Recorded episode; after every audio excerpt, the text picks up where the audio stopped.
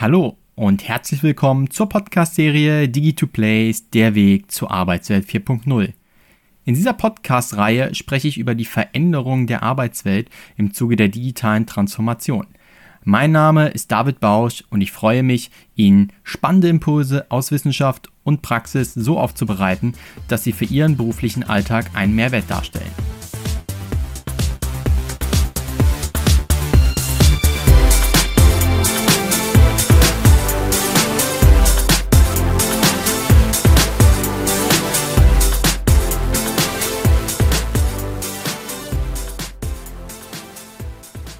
Hallo und herzlich willkommen zu dieser nächsten Ausgabe der Podcast-Reihe Digi2Plays, der Weg zur Arbeitswelt 4.0 und zur heute dritten Folge zum Thema Technostress. Nachdem ich in der ersten Folge etwas über die Grundlagen erzählt habe und in der darauffolgenden auf die Dimension Techno-Überladung und Techno-Invasion eingegangen bin, möchte ich heute mit euch über Techno-Komplexität und Techno-Ungewissheit sprechen. Dann starte ich an dieser Stelle einmal mit Technokomplexität, denn man kann es fast schon aus dem Namen so ein bisschen ableiten, worum es geht. Es geht um die Komplexität von Technologien und dass die dafür verantwortlich sind, dass die betroffenen Personen ja Technostress empfinden, ganz einfach gesagt. Nehmen wir mal zwei grundsätzliche Beispiele, die nicht eins zu eins vergleichbar sind, aber die den Kern relativ gut deutlich machen. Auf der einen Seite Instagram, auf der anderen Seite SAP.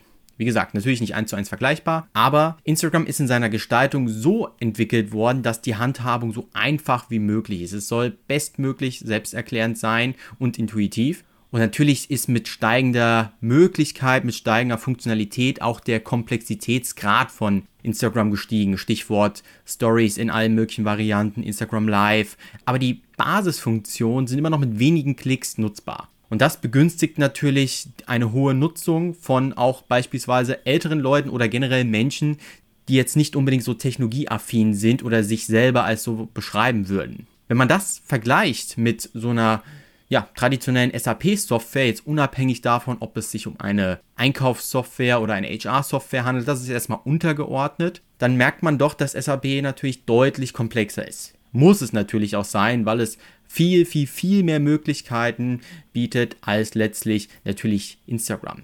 Also in SAP werden ja Unmengen, um nicht zu sagen Millionen von Daten verarbeitet für alltägliche Arbeitsprozesse. Deswegen, na klar, muss es komplexer sein, aber wahrscheinlich erinnern sich die Menschen, die damit arbeiten, auch noch an ihre ersten Tage oder ersten Wochen, vielleicht auch Monate, bis man wirklich so 100% vertraut war mit seinem entsprechenden SAP-Cockpit, wo man was findet, wie man welche Prozesse anstößt. Ja, und genau diese Komplexität ist letztlich dafür verantwortlich, dass hier auch die Betroffenheit von Technostress deutlich wird. Ich glaube, der Kern der beiden Beispiele zeigt ganz gut, dass letztlich hier mit steigendem Komplexitätsgrad eben auch das Risiko von Technostress in dieser Dimension betroffen zu sein eben auch erheblich steigt. Natürlich sind die Entwickler der Technologien seit Jahren bestrebt, die Anwendung deutlich benutzerfreundlich zu gestalten. Es gibt mittlerweile sogar eigene Studiengänge, die sich genau darauf spezialisiert haben, eben die User Experience in den Mittelpunkt zu stellen. Denn die Programmierung einer Software, einer Technologie ist ja letztendlich nur die eine Hälfte der Medaille. Viel wichtiger ist es dann auch, oder zumindest ebenso wichtig, dass der Nutzer entsprechend damit umgehen kann. Und gerade bei älteren Software oder auch Technologien ist das eben oft vernachlässigt worden und rückt in den letzten, sagen wir mal, ja, gefühlt zehn Jahren auf jeden Fall immer stärker in den Fokus, dass eben die Apps auch immer anwenderfreundlich und intuitiver gestaltet werden. Ja, das ist quasi mein Stichwort, als ich gesagt habe, intuitiver, denn das bringt mich zur nächsten Dimension. Geht nämlich Hand in Hand mit Techno-Complexity. Das ist nämlich Techno-Ungewissheit. Und es ist mir an der einen oder anderen Stelle auch schon passiert, dass ich in dem Beitrag über Techno-Komplexität auch das Wort Ungewissheit immer mal wieder verwendet habe oder es mir reingerutscht ist. Und das zeigt sehr gut, wie eng die beieinander hängen. Und das möchte ich jetzt im weiteren Verlauf nochmal näher thematisieren. Techno-Ungewissheit beschreibt letztendlich, dass der Anwender eine verstärkte Ungewissheit, da haben wir es, wahrnimmt, wie er mit einer Technologie umgeht. Und ja, das bedingt natürlich auch, wenn eine Technologie besonders komplex ist, dass die Unsicherheit, wie man damit umgeht, eben deutlich erhöht wird. Und es gibt bereits seit vielen Jahren Studien, die zeigen, dass Kinder und junge Erwachsene oder sagen wir mal Jugendliche deutlich intuitiver in der Handhabung mit solchen Technologien umgehen können, als das bei manch älteren Menschen der Fall ist. Jetzt würden viele sagen, ja, das ist ja selbsterklärend. Das liegt vor allem aber auch daran, dass die jungen Menschen primär damit aufgewachsen sind. Stichwort Digital Natives gegenüber den älteren Betroffenen, die dann halt letztlich erst im Laufe der Zeit damit warm werden mussten, nennen wir es mal so, also die klassischen Digital Immigrants, wie man sie immer schön gerne nennt.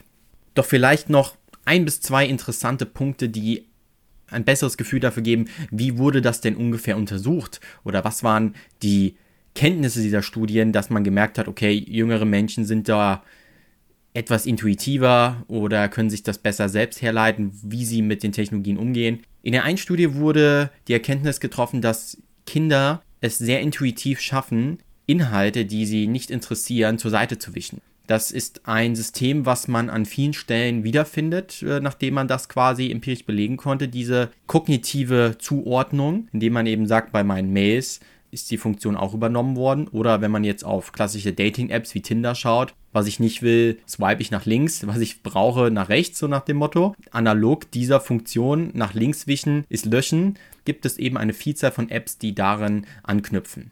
Ein weiteres Beispiel wäre, dass junge Menschen in einer Bildschirmoberfläche sich leichter zurechtfinden. Stellen wir uns dafür ein Display vor von einer Homepage, einer App oder einer, einer Website. Eine Website ist vielleicht noch besser. Und ähm, man sieht erstmal ein schönes, schönes Hintergrundbild, einen schönen, schönen Slogan, wie auch immer, aber man denkt sich, okay, wie komme ich denn jetzt an weitere Informationen zu der Seite, zu dem Unternehmen, zu der Homepage generell? Und da zeigt sich, dass junge Menschen schneller zu dem sogenannten Hamburger Menü navigieren. Das sind so drei kleine Striche, die meistens rechts oben oder links oben in der Ecke zu finden sind.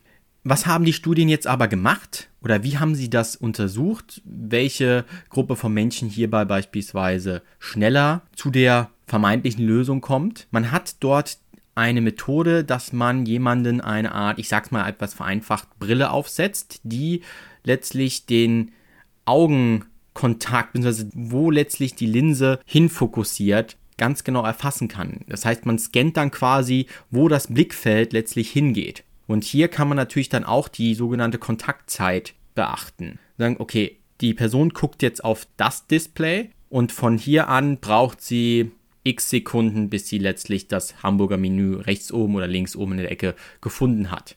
Und daraus kann man dann schließen, okay, jüngere Menschen finden das schneller, weil sie schneller letztlich links oder rechts oben in die Ecke gucken, als manch andere Leute, die da erstmal vielleicht links unten, in der Mitte oder wo auch immer hingucken. Und darauf kann man eben aufbauen, dass junge Menschen dort intuitiver dahin kommen, wo sie die Lösung dann auch tatsächlich finden.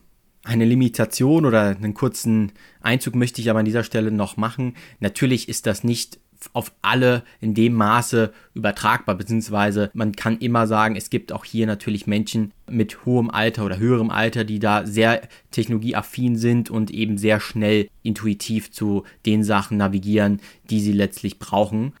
Aber die Studien zeigen eben, dass hier eben die Tendenz schon da ist und irgendwo ist es vielleicht auch naheliegend. Stichwort auch hier wieder Digital Native gegenüber Digital Immigrants und ähm, damit sind wir eher alle als Gesellschaft gefordert, dass eben die älteren Personen mitgenommen werden auf diesem Weg, dass wir ihnen eben die Nutzung, den Umgang mit Technologien so gut auch beibringen und den Mehrwert in den Mittelpunkt stellen, dass hier eben die gesamte Gesellschaft gleichermaßen von der Technologienutzung profitieren kann. Jetzt möchte ich an dieser Stelle aber nochmal einmal einen Schritt zurücktreten und nochmal auf das gesamte Thema Techno-Ungewissheit zu sprechen kommen. Es wurde also deutlich, dass darunter verstanden wird, dass Menschen Unsicherheit empfinden, wie sie mit Technologien umgehen. Und diese Ungewissheit kann natürlich auch noch verstärkt werden dann, wenn die Komplexität erhöht wird. Und das zeigt hier eben nochmal die sehr enge Verbindung der beiden Dimensionen. Aber, und jetzt schlage ich quasi Brücke zur vorherigen Folge, auch beispielsweise zur Dimension Technoüberladung. Weil wenn man betrachtet, dass Technologien in ihrer Handhabung eine gewisse Ungewissheit ausstrahlen, dann muss man sich jetzt nur vorstellen, was bedeutet das denn, wenn man bei der Dimension Technoüberladung eben drei, vier, fünf, sechs neue Technologien in vielleicht zwei Jahren erlernen muss. Das ist natürlich deutlich schwieriger, als wenn man sich hier vielleicht auf ein oder zwei konzentrieren kann. Und in dem Moment, wo ich eben diese Ungewissheit verspüre, alleine schon mit einer Technologie dann umgehen zu müssen, diese Ungewissheit zu überwinden, ist schon eine Herausforderung. Aber in dem Moment, wo eben drei, vier, fünf, sechs hinzukommen in kürzester Zeit, dann sollte auch das das Level an Technostress hier maßgeblich erhöhen. Und das zeigt eben, wie eng auch die Dimension mit der der letzten Episode zusammenhängt. Ja, und das waren sie. Techno-Komplexität und Techno-Ungewissheit in Kürze runtergebrochen. Ich hoffe, ich konnte Ihnen ein paar spannende und ergänzende Impulse zu dem Thema Technostress liefern. Die nächste Folge startet dann Mitte Juli. Bis dahin, wenn Sie Fragen und Anmerkungen haben, schreiben Sie mir immer gerne an david.bausch at digi2place.de. Bis dahin, machen Sie es gut, Ihnen alles Gute, Ihr David Bausch.